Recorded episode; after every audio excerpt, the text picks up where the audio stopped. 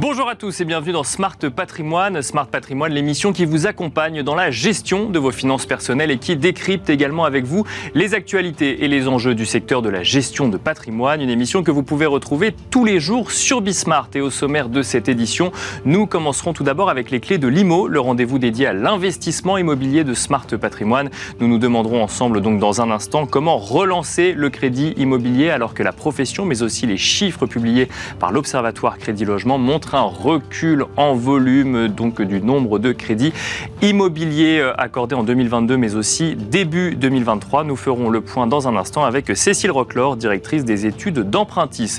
Nous enchaînerons ensuite avec Enjeu patrimoine, un enjeu patrimoine consacré à la gestion de votre épargne mais plus particulièrement à l'apport des nouvelles technologies dans la gestion financière. Nous en parlerons avec Mounir Lagoun, le CEO de Finery mais aussi avec Dylan Buffington, directeur chez The Salmon Consulting. On se retrouve tout de suite sur le plateau Smart Patrimoine. Comment relancer le crédit immobilier? C'est le sujet qui va nous animer aujourd'hui en plateau avec Cécile Roclor. Bonjour Cécile Roclor. Bonjour Nicolas. Bienvenue sur le plateau de Smart Patrimoine. Vous êtes directrice des études d'Empruntis. On a souvent évoqué ensemble le sujet du taux d'usure sur ce plateau qui bloquait un certain nombre de crédits immobiliers. Ça n'est pas le seul sujet que nous allons évoquer aujourd'hui pour tenter d'expliquer ce recul en volume du nombre de euh, crédits immobiliers accordés euh, en 2022, voire même début 2023. Euh, alors les chiffres de l'Observatoire Crédit Logement le montre et la profession le constate au quotidien. Euh, difficile de passer à côté depuis quelques mois. Alors, euh, au départ, on, ça s'est moins vu, ou en tout cas, certains acteurs ne le voyaient pas. Euh, nous, les courtiers, on, est en avance de phase sur l'analyse des marchés, puisque les, emprunteurs viennent nous voir dès les calculs de capacité d'emprunt. Donc, on voit tout de suite quand ça va commencer à se gripper. on alertait déjà depuis le mois d'avril. Ça a commencé à se voir réellement au mois de juillet. Gros blocage, c'est octobre. Et clairement, ce début d'année, il est sous le même signe que les huit mois qui ont précédé, avec beaucoup un c'est beaucoup moins facile au crédit, clairement, euh, depuis quelques mois maintenant. Pourtant, il y a eu un certain nombre de débats sur euh, le taux d'usure, la méthode de calcul du taux d'usure. Euh, les courtiers et la profession ont obtenu gain de cause. On est passé sur une méthode de calcul en mensuel et non plus en trimestriel. Donc ça a donné un petit peu de souffle finalement à ces crédits immobiliers. Ah oui, alors c'est vraiment, enfin, on ne va pas bouder notre plaisir. Hein. on, l'attendait tous. C'est pas non plus la grande révolution puisque au lieu de calculer le taux d'usure tous les trimestres, on le calcule tous les mois, toujours sur un trimestre dans le rétroviseur. Donc on a toujours un décalage dans le temps. Sur la moyenne utilisée ou sur, la, moyenne constatée Sur la moyenne, effectivement, des taux pratiqués par les banques le trimestre précédent. Donc, euh, effectivement, le calculer tous les mois, ça évite d'avoir un trou d'air pendant trois mois. On a un trou d'air pendant euh, quelques semaines, deux, trois en fonction des remontées des barèmes des banques, puisque euh, ça veut dire qu'à chaque fois que vous avez un, nouveau taux d'usure en début de mois, les banques, elles aussi, éditent leur nouveau barème. En général, elles vont plutôt aller chercher l'équivalent de la hausse du taux d'usure parce qu'elles sont très en retard sur le coût du crédit depuis plusieurs mois. Euh, mais effectivement, chaque début de mois, on a une petite semaine où on peut passer des dossiers qui étaient en souffrance, donc ça s'améliore, mais c'est pas encore donc, le paradis. Donc c'est une course sans fin, un peu ce que vous nous dites, c'est que dès qu'on augmente le taux d'usure, on a les nouveaux barèmes des banques qui arrivent et donc mécaniquement on se retrouve dans, dans la même situation que le mois précédent. Alors oui, jusqu'à ce qu'on retrouve un équilibre. En fait, aujourd'hui, les banques, elles cherchent à rattraper le retard les 6-7 premiers mois où on a eu le blocage du taux d'usure, où elles ne pouvaient pas remonter leur taux, alors même que le coût de l'argent pourrait le remonter de façon forte. Donc pour l'instant, on est dans, ce, dans la roue euh, du taux d'usure pour arriver à rattraper ce retard. Quand on va l'avoir comblé et qu'on va être revenu à une situation normale, on n'aura plus besoin de cet écart. C'est d'ailleurs pour ça que l'évolution du taux d'usure, elle est censée s'arrêter au mois de juillet. D'accord. Est-ce que ça sera suffisant? Ça risque d'être un peu court, parce qu'aujourd'hui, euh, le coût de l'argent euh, qu'on regarde quand on est une banque, c'est l'OAT 10 ans, les, les obligations assimilables du Trésor. et aujourd'hui, on est à 3%. Quand vous prêtez en moyenne à 3% sur 20 ans, voire à peine plus sur 25 ans, ça veut dire que vous ne faites pas d'argent. D'accord. Donc mécaniquement, on devrait arriver à des taux euh, de crédit moyens autour de 4%, c'est ça? Oui, c'est la perspective. Exactement, Nicolas. On est euh, sur un écart en général. Euh, les banques parlent de 100 points de base entre le coût de l'argent et les taux de crédit. Si mon argent me coûte 3, il va falloir que j'aille chercher un 4% en taux facial pour le crédit immobilier. Donc oui, probablement du 4% à partir de l'été. Bon, le, le taux d'usure donc sera recalculé pour, pour le mois de mai. En l'occurrence, pour ce qui est du mois d'avril, il est à 4,24. Alors pour les crédits 20 ans et plus, hein, bien sûr. Sûr. On regarde le plus. Avec une moyenne constatée sur les trois derniers mois de 3,18, est-ce qu'on doit s'attendre à une nouvelle hausse importante du taux d'usure pour le mois de mai, Cécile Roclor ah, Alors c'est toujours un peu boule de cristal, c'est comme l'évolution des taux, hein, mais on, va se risquer pour 20 points de base environ, comme les mois précédents, c'est ce qu'on constate depuis le mois de janvier, c'est ce qu'on constate aussi dans les évolutions de taux. Alors chaque mois, c'est variable en fonction des banques et de leur stratégie et de leurs besoins de liquidité. sur le dernier mois, on a constaté plutôt des hausses autour de 20 points de base quasiment comme euh, le taux d'usure. On a quand même des établissements qui sont allés chercher du 30, du 50 points de base en augmentation parce que eux, ont, ces établissements-là ont besoin de plus aller emprunter sur les marchés et donc plus, sont plus soumis à cette pression financière. Mais oui, il y a fort à parier euh, qu'on ait 20 points de base supplémentaires et qu'on aille chercher un 3,40 ou un 3,44 euh, pour le prochain mois. Sachant qu'il y a peut-être aussi un petit peu de stratégie commerciale de la part des banques, on peut le voir aujourd'hui dans la manière dont les taux sont calculés chez certaines banques ou pas forcément, on le verra plutôt en fin d'année? Non, non, ça, se voit au moins, au moins le mois, puisque en fait, effectivement, le, prix du crédit, c'est l'aspect visible de la stratégie commerciale. Alors, c'est pas le seul. Euh, je peux avoir une stratégie commerciale en tant qu'établissement orienté sur certains profils, un, niveau de risque. Mais clairement, euh, si je facture très cher le crédit, c'est que j'ai envie de moins gagner de clients, ou en tout cas que j'estime que ça me coûte trop cher de gagner des clients. Si je suis par contre sur la rétention de mes prix, c'est que j'ai envie d'être offensif et de prendre des parts de marché, ou en tout cas que j'ai les liquidités pour le faire. Bon alors il y a un autre point euh, bloquant euh, en matière de crédit immobilier qui est en tout cas identifié comme bloquant euh, pour la profession, c'est les normes HCSF. Alors ces normes HCSF, elles sont pour le coup assez récentes, elles sont mm. contraignantes depuis à peine un an. Et effectivement, avec la hausse des taux, on entend de plus en plus qu'elles permettent qu'elle bloque un certain nombre donc de, de crédits, puisque je rappelle que les, les, deux grandes mesures phares, c'est notamment le fait de ne pas pouvoir octroyer des crédits après 25 ans, donc c'est un maximum de 25 ans, et c'est un maximum d'endettement de 33-35%, sauf cas exceptionnel. Mm.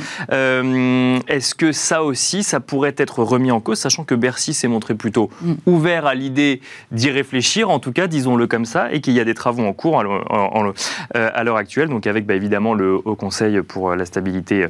Euh, financière, mais en plus de, cela, la Banque de France. Mm. Alors, le, les normes du HCSF, qui sont effectivement, vous l'avez rappelé, devenues des exigences depuis le 1er janvier 2022, elles ont toujours eu un impact euh, sur l'emprunt. Parce qu'en fait, euh, quand vous bordez 35% de taux d'endettement assurance de prêt inclus, ça veut dire que quand vous avez des ménages qui ont un problème de santé, qui ont passé 40 ans, l'assurance de prêt pèse plus et elle vient rogner leur capacité d'emprunt. Les 25 ans plus 2 ans si vous faites du neuf, oui, dans l'absolu, pourquoi pas, mais en fait, on a une durée de vie qui s'allonge les, les crédits sont pas conservés 10 ans, donc pourquoi pas allonger la durée pour maîtriser le budget? On est dans une période d'inflation. Maîtriser son budget, c'est essentiel. Puis vous évoquiez euh, l'enveloppe dérogatoire. Les banques peuvent, pour 20% de leur production trimestrielle, sortir de ces règles, Bien sûr. sous réserve d'avoir un quota plus important pour la résidence principale et pour les primo-accédants par rapport à tous les autres. Donc ces règles, elles, elles, elles sont pas euh, euh, contraires au marché dans une période où le crédit, elle est très bien. Des, règles d'ailleurs qui ont été dictées dans l'objectif de protéger l'épargnant et d'éviter de se retrouver dans une situation de sur vis-à-vis d'un certain nombre d'épargnants. Tout à fait, mais ça, ça serait se dire que les banques, en fait, elles ne maîtrisent pas ça. Et en France, on, se plaint parfois de la trop grande frilosité ou euh, fragilité des banques sur ces sujets-là, à dire en fait, on ne fait pas évoluer notre politique de risque. Pour le coup, c'était un vrai atout. Elles maîtrisent le risque. Euh, Aujourd'hui, c'est plus bloquant parce que plus votre taux de crédit augmente, euh, plus votre capacité d'emprunt est rogner par les intérêts. Bien sûr. Mécaniquement. Donc, quand vous mettez une borne qui est 35% assurance de prêt incluse, si vous n'avez pas de chance et que vous avez eu un pépin de santé et que l'assurance emprunteur coûte plus cher, mais qu'en plus, vous avez besoin d'emprunter avec un taux un peu plus élevé, voire le double de, ou le triple de l'année dernière, Bien sûr. forcément, votre capacité d'emprunt, elle fond comme neige au soleil. Et en face, vous n'avez pas des prix qui baissent dans les mêmes proportions. Donc, oui, c'est contraignant. Et puis, il y a une mécanique euh, euh, qui est un peu étrange, hein, c'est quand on on, dit aux emprunteurs, choisissez votre assurance emprunteur, faites comme bon vous semble, vous êtes libre à tout moment d'en changer. Bien sûr. Pourquoi figer euh, l'assurance emprunteur dans l'accès au financement et donc dans le taux d'endettement? C'est quand même un peu ambigu comme posture. Donc oui, aujourd'hui, ça bloque des emprunteurs et ça en bloque de différents aspects. Euh, les investisseurs locatifs euh, sont en difficulté avec le taux d'endettement parce que c'est vos loyers qui vont venir payer une partie de votre crédit. Donc pourquoi borner un 35% de taux d'endettement?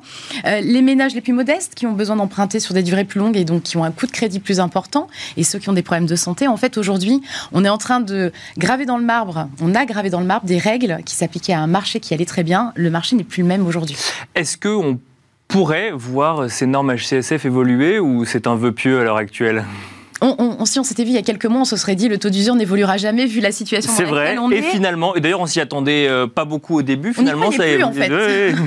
on n'y croyait plus. Non, non. Il y a, y a aujourd'hui des raisons euh, de, de, penser que ça peut évoluer. D'abord parce que euh, les banques elles-mêmes trouvent qu'aujourd'hui tout est trop trop contraignant et elles ont envie de continuer à soutenir l'immobilier parce qu'en fait c'est leur façon de gagner des clients aujourd'hui et puis que ça contribue à répondre aux attentes de leurs clients. donc les banques sont volontaires. Elles-mêmes trouvent que c'est le carcan euh, est, un carcan de trop dans une situation déjà tendue. Euh, et puis, il faut faire confiance aux établissements euh, financiers qui prêtent. les politiques de risque, c'est leur acabit et il n'y a pas de raison que ça se passe mal. et puis, encore une fois, les prix étant ce qu'ils sont et les taux étant ce qu'ils sont, les ménages les plus fragiles ont déjà naturellement moins accès au crédit, malheureusement. Et, donc, ce que vous nous disiez tout à l'heure, c'est qu'une des solutions, ce serait de sortir l'assurance emprunteur du calcul donc des, des 35%, puisque mécaniquement, on a le droit aujourd'hui de changer d'assurance emprunteur à tout moment. Donc, on va calculer à un instant T un ratio d'endettement qui pourra évoluer un mois après parce qu'on aura trouvé une assurance emprunteur moins chère. Le lendemain, Nicolas, en fait, parce que euh, aujourd'hui, vous avez la possibilité avec la loi Lemoine qui a été mise en application depuis le mois de septembre 2022 de changer d'assurance à tout moment. Et en fait, on, est ambigu sur la posture parce que si on dit aux emprunteurs, en fait, l'assurance de prêt n'est pas un problème, vous pouvez en changer quand vous voulez, vous pouvez choisir vos règles du jeu, à chaque instant. Mais par contre, quand je vais vous octroyer un crédit, je vais prendre en considération un moment et c'est ça qui va faire que ça passe ou ça passe pas. Et c'est un peu illogique, tout comme de toute façon l'intégration dans le TAEG qui pose problème avec le taux d'usure. Pour nous, c'est deux, deux évolutions qui sont importantes. Et puis l'enveloppe. Euh, aujourd'hui, les banques euh, sont nombreuses à dire que c'est difficile de piloter une enveloppe à la taille d'un réseau avec des quotas euh, en étant sûr de ne jamais dépasser le quota. Est-ce qu'on est sur une enveloppe de 20% à l'échelle du réseau, c'est ça? Exactement, 20% de la production nouvelle trimestrielle. Donc on est sur un, un, compteur qui se remet à zéro tous les trimestres. et effectivement, sur l'ensemble de vos agents. Donc quand vous êtes un grand réseau, piloter ce genre de dispositif, c'est toujours compliqué. Donc, les banquiers ont tendance à serrer un peu et à pas utiliser la totalité de l'enveloppe parce qu'en fait, euh, en cas de contrôle, euh, les sanctions pourraient tomber. Ah bon, c'est un sujet qu'on va suivre de près dans Smart Patrimoine. Est-ce qu'il y a un calendrier à suivre, euh, Cécile Roclore, justement pour comprendre si le ministère de l'économie et des finances ou la Banque de France se montrent ouverts ou non sur une évolution de ces normes HCSF On va regarder avec attention la période avant l'été. il est peu probable que si la situation se règle pour le, la rentrée de septembre, il ne se passera plus rien sur ces normes-là. Euh, par contre, on a des dates de rendez-vous pour le HSF au mois de juin. Donc, on a encore deux mois devant nous. Et puis, on n'est pas à l'abri d'une bonne surprise au mois de mai. Euh, entre deux ponts, d'avoir une nouvelle du HSF, ça serait une excellente nouvelle pour les emprunteurs pour enfin avoir un printemps de l'immobilier. On l'a pas eu cette année et il va bientôt se terminer. Merci beaucoup, Cécile Roclor, d'être venue sur le plateau de Smart Patrimoine. Je rappelle que vous êtes directrice des études d'empruntisme. Merci beaucoup. Merci, Nicolas. Merci à vous de nous avoir suivis et à tout de suite sur Bismart. Et nous enchaînons à présent avec Enjeu patrimoine. Nous allons tenter de comprendre ensemble quel est l'apport des nouvelles technologies dans la gestion financière des épargnants. Et pour cela, nous avons le plaisir de recevoir sur le plateau de Smart Patrimoine Dylan Buffington. Tout d'abord, bonjour Dylan Buffington. Bonjour. Bienvenue. Vous êtes directeur euh, notamment en charge des sujets financiers chez The Salmon Consulting. Vous allez pouvoir nous expliquer les tendances que vous constatez, euh, que ce soit aujourd'hui ou voire même peut-être faire un petit peu de prospective. J'espère qu'on parlera d'intelligence artificielle. On en parle partout. Pourquoi pas en, en gestion financière. Nous avons le plaisir d'accueillir également Mounir Lagoun. Bonjour, Bonjour. Mounir Lagoun. Vous êtes CEO de Finery. Alors Finery, c'est une fintech qui ne propose pas encore de solution d'épargne, mais qui propose d'agréger finalement et de suivre tous ces comptes d'épargne ou d'investissement sur une même application. Euh, ça existe depuis 2021. Est-ce que vous pouvez nous expliquer pourquoi un concept comme celui-là Est-ce que ça correspondait à une demande ou un usage des, des épargnants? Alors ça correspondait à un besoin personnel déjà. Finari, à l'origine, c'est pour remplacer le fichier Excel qu'on a tous euh, quelque part et qu'on met à jour euh, euh, de temps en temps. À la main. À la main, évidemment. L'idée, c'était d'automatiser tout ça. Une fois qu'on a la vue globale sur son patrimoine en pouvant connecter tous ses comptes bancaires, d'investissement, crypto, eh ben on peut ajouter de, l'intelligence et donc faire de l'analyse. Et donc, c'est ça que fait Finari. C'est suivi de patrimoine et analyse pour que les investisseurs, les Français en fait, puissent mieux gérer leur argent. Donc l'idée, c'est de dire à un instant T, vous savez combien, enfin où en est exactement votre patrimoine et vous n'avez plus besoin d'aller sur vos 50 comptes et suivre à droite à gauche globalement où est-ce que vous en êtes, c'est ça? Alors là, si vous avez Finari, vous l'installez, vous avez votre patrimoine à l'euro près, votre patrimoine brut, votre patrimoine net, parce qu'on va aussi suivre les emprunts. Vous voyez la performance de tous vos placements. Euh, il y a LVMH qui a fait un record, euh, un prix record en bourse la semaine dernière. Si vous avez du LVMH, vous pouvez regarder sur Finari les performances, voir les dividendes que paye LVMH, voir euh, quelle est votre exposition au secteur du luxe, Vous avez énormément d'informations, non seulement le prix, mais aussi toutes les informations autour. Et ça, c'est automatique, donc euh, c'est vraiment très pratique.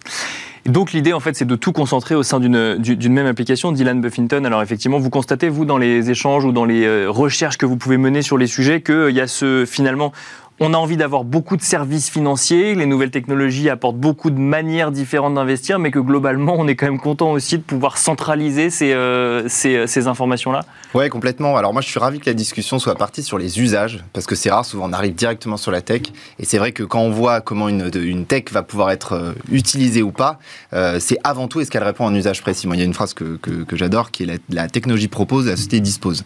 Et c'est vrai que des réponses comme Finari sont exactement dans ce sens-là. Ça fait, si on fait très simplement, hein, 10 ans, 15 ans, qu'on voit une verticalisation des services financiers, où on a quasiment une solution qui répond à un problème particulier. On arrive avec en moyenne 40 apps, je crois, financières sur son smartphone, alors que 90% de son temps, on va en ouvrir 5, 10 maximum. Oui, c'est ça, parce que chaque, chaque innovation va répondre à un problème spécifique, euh, innover dans un problème, enfin, sur un sujet spécifique, mais derrière, ça crée bah, une myriade d'applications, c'est ça? Voilà, et ça, c'est l'objet.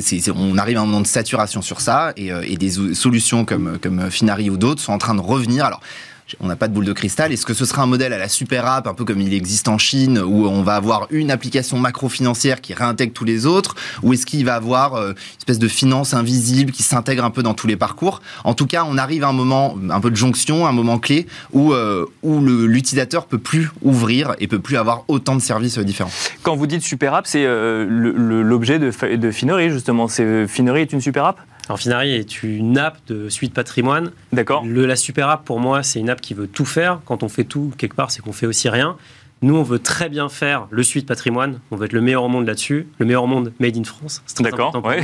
précisons-le. Précisons-le.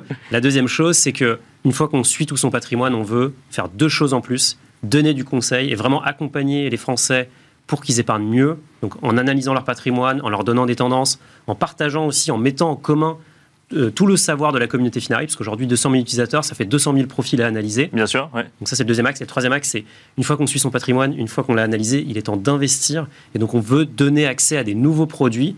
On a parlé crypto, ça va être le premier produit qu'on va lancer, mais il y a d'autres choses qui arrivent. Et l'idée, c'est d'avoir une app qui permet de faire ces trois choses à la fois je pense que si on fait ça, c'est déjà pas mal.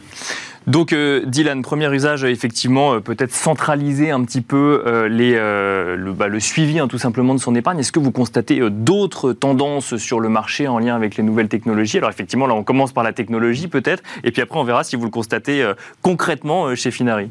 Bah, il y a deux choses qu'on observe aujourd'hui. Je pense que le premier, c'est ce qu'on peut dire, c'est que la tech, elle a brouillé les frontières de ce qu'est la finance et ce qui n'est pas finance. Un acteur financier, on voit des GAFA, les Google, Amazon, bah, arriver sur la finance. Et donc la question va être, c'est quoi en fait les frontières demain? Donc ça c'est un premier sujet. Là, il y a quelques jours, Apple lance un compte rémunéré, donc ça va être des sujets essentiels de gestion demain. Oui, parce qu'on a commencé par payer avec son téléphone, et en fait ça s'arrêtera, ça ne s'est pas arrêté là, et ça ne s'arrêtera pas là. Ça reste un nouveau marché pour ces acteurs-là. Voilà, ils voient le paiement comme vraiment juste ce point d'entrée. Ils ont la relation avec le client. Euh, c'est un élément clé que peut-être sont en train de perdre les acteurs traditionnels et donc qui va l'avoir demain et qui va pouvoir capitaliser dessus. Et l'autre point qui est extrêmement intéressant et dont on discute beaucoup avec, avec nos clients, c'est que pendant longtemps, la tech, elle a servi à jouer sur un duel euh, baisse des coûts augmentation de la performance. Et en fait, aujourd'hui, on utilise la tech sur beaucoup d'autres sujets, sur des sujets de transparence. On arrive petit à petit à traquer où va mon argent, et c'est super utile sur des sujets de finances vertes. Euh, est-ce que ça va bien au bon endroit? Et ça, ça n'a rien à voir avec la performance euh, dans la définition traditionnelle. Bien sûr, dans la performance financière, en tout cas, on est sur de l'extra-financier. Donc c'est de l'extra-financier, les sujets de démocratisation. Demain, comment euh, j'investis dans de l'art de manière compartimentée, ou, ou est-ce que comment j'achète de, de l'art. Donc c'est tous ces sujets qui sont pas directement lié au coût et à la performance qui sont en train de se développer et qui donnent vraiment un nouvel élan euh, à, tous ces sujets financiers. Euh, Mounir Lagoun, c'est un vrai sujet. C'est un, sujet qu'on traite souvent sur Smart Patrimoine, cette notion de performance, de d'investir en lien avec ses valeurs. Donc ça peut être le climat, c'est ce qui est le plus mis en avant, mais il y a d'autres valeurs également euh, prônées par un certain nombre d'épargnants et surtout d'être sûr que c'est investi au bon endroit. c'est un sujet que vous devez adresser chez Finery. Et si c'est une demande des, des, épargnants? Alors nous, ce qu'on voit et ce qu'on propose à nos, à nos utilisateurs, c'est de leur donner de la visibilité sur les secteurs dans lesquels va leur argent. D'accord. Et donc, effectivement, c'est quelque chose qui les intéresse. Est-ce qu'on finance les armes? Est-ce qu'on va, on va financer l'économie de demain, à savoir une économie décarbonée? Donc, c'est un sujet qui les intéresse. Par contre, je voudrais quand même nuancer. La finance verte, c'est quelque chose, c'est un sujet qui est très à la mode euh, en ce moment. La réalité, c'est que la plupart des Français veulent déjà investir leur, patrimoine pour battre l'inflation. Et s'ils font déjà ça, ils sont contents. Donc ensuite, par ailleurs, si ils veulent aller faire de la finance verte, pourquoi pas Évidemment, c'est génial. Mais ce qu'on voit avant tout, c'est que les gens veulent investir pour financer leurs propres projets. Mais il se trouve que souvent, investir dans les bons projets, c'est investir dans des projets qui sont décarbonés de toute façon. Donc euh, ça se retrouve à cet endroit-là. Donc, vous, donc dans le comportement des épargnants sur Finery, finalement, ce que vous voyez, c'est que c'est important, mais ça passe après l'idée de performance financière, ne serait-ce que pour maintenir un niveau de vie ou en tout cas combattre l'inflation. Le plus important, c'est atteindre ses objectifs financiers. C'est vraiment ça leur priorité. Ensuite, vient la question de à quoi sert mon argent en fait? Où est-ce qu'il va? Est-ce qu'il va dans, dans les caisses de sociétés qui ne le méritent pas? Mais c'est une préoccupation qui vient après. Autre sujet euh, évoqué par Dylan qui est euh, effectivement intéressant quand on est plus côté entrepreneurial pour le coup, quand on voit des GAFAM euh, aller sur, même si d'ailleurs je ne sais même plus si on dit GAFAM aujourd'hui puisqu'il y a un certain nombre de changements de nom, mais quand on voit des, des, grandes entreprises américaines aller sur ces, ces sujets-là, quand on voit des banques qui voudraient peut-être récupérer, ou en tout cas des groupes financiers récupérer l'intégralité de la relation client, est-ce qu'il il y a toujours une place justement pour des applications qui vont agréger énormément d'entreprises ou d'applications ou au contraire, est-ce que ça va se recentrer vers certains acteurs? Alors moi, je crois beaucoup aux acteurs spécialisés. Moi, je veux être le meilleur dans ce que je fais, je veux pas tout faire en même temps. Et donc aujourd'hui, il y a quand même une défiance vis-à-vis des GAFA. Moi, j'ai pas envie que Google euh, dirige ma vie. Donc, j'ai pas envie d'ouvrir un compte chez Google. Est-ce que j'utilise Google pour faire de la recherche? Bien sûr, parce que c'est le meilleur produit. Maintenant, les utilisateurs sont quand même très, très frileux à l'idée qu'un acteur aussi gros, qui sait autant de choses sur nous déjà, puisse aussi avoir la vue sur leur patrimoine. Donc, ils se tournent vers un acteur qui est spécialisé là-dessus.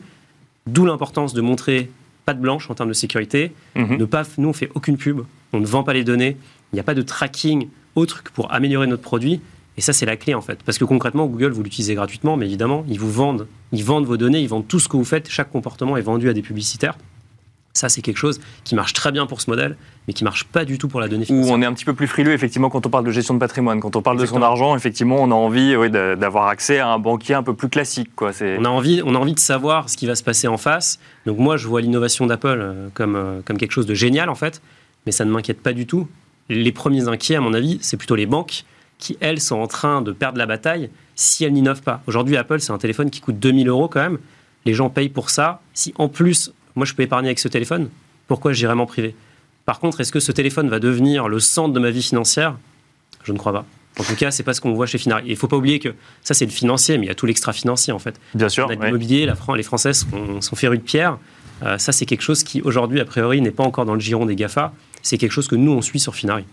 On, va parler d'intelligence artificielle dans un instant. Juste avant, Dylan Buffington, alors effectivement, avec l'arrivée des GAFA ou d'autres entreprises sur le sujet, enfin en tout cas d'entreprises très matures d'un point de vue technologique sur le sujet euh, de la gestion financière, vous nous avez parlé tout à l'heure peut-être de d'invisibilité finalement de cette finance ou euh, euh, d'une finance qui rentrerait dans le quotidien, ça c'est quelque chose qu'on peut voir émerger demain, c'est-à-dire qu'on épargnerait sans même s'en rendre compte? C'est euh, un des éléments, en fait, si on prend aujourd'hui dans, dans l'investissement, il y a ce qu'on appelle le goal-based investing, où en fait on arrête de parler de PEA, PER, etc., mais on se dit quel objectif, qu'est-ce que je veux dans la vraie vie, presque, dans l'extra, l'extra bancaire.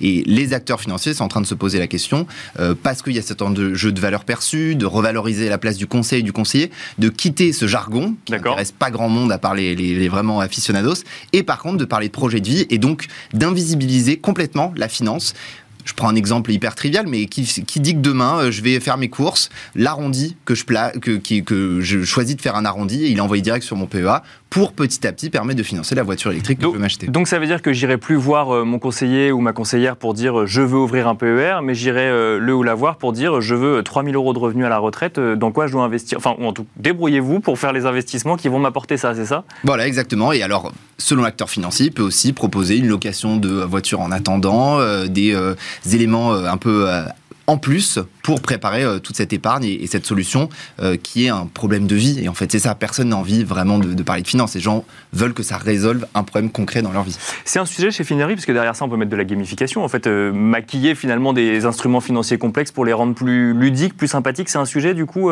quand on développe une application comme Finery?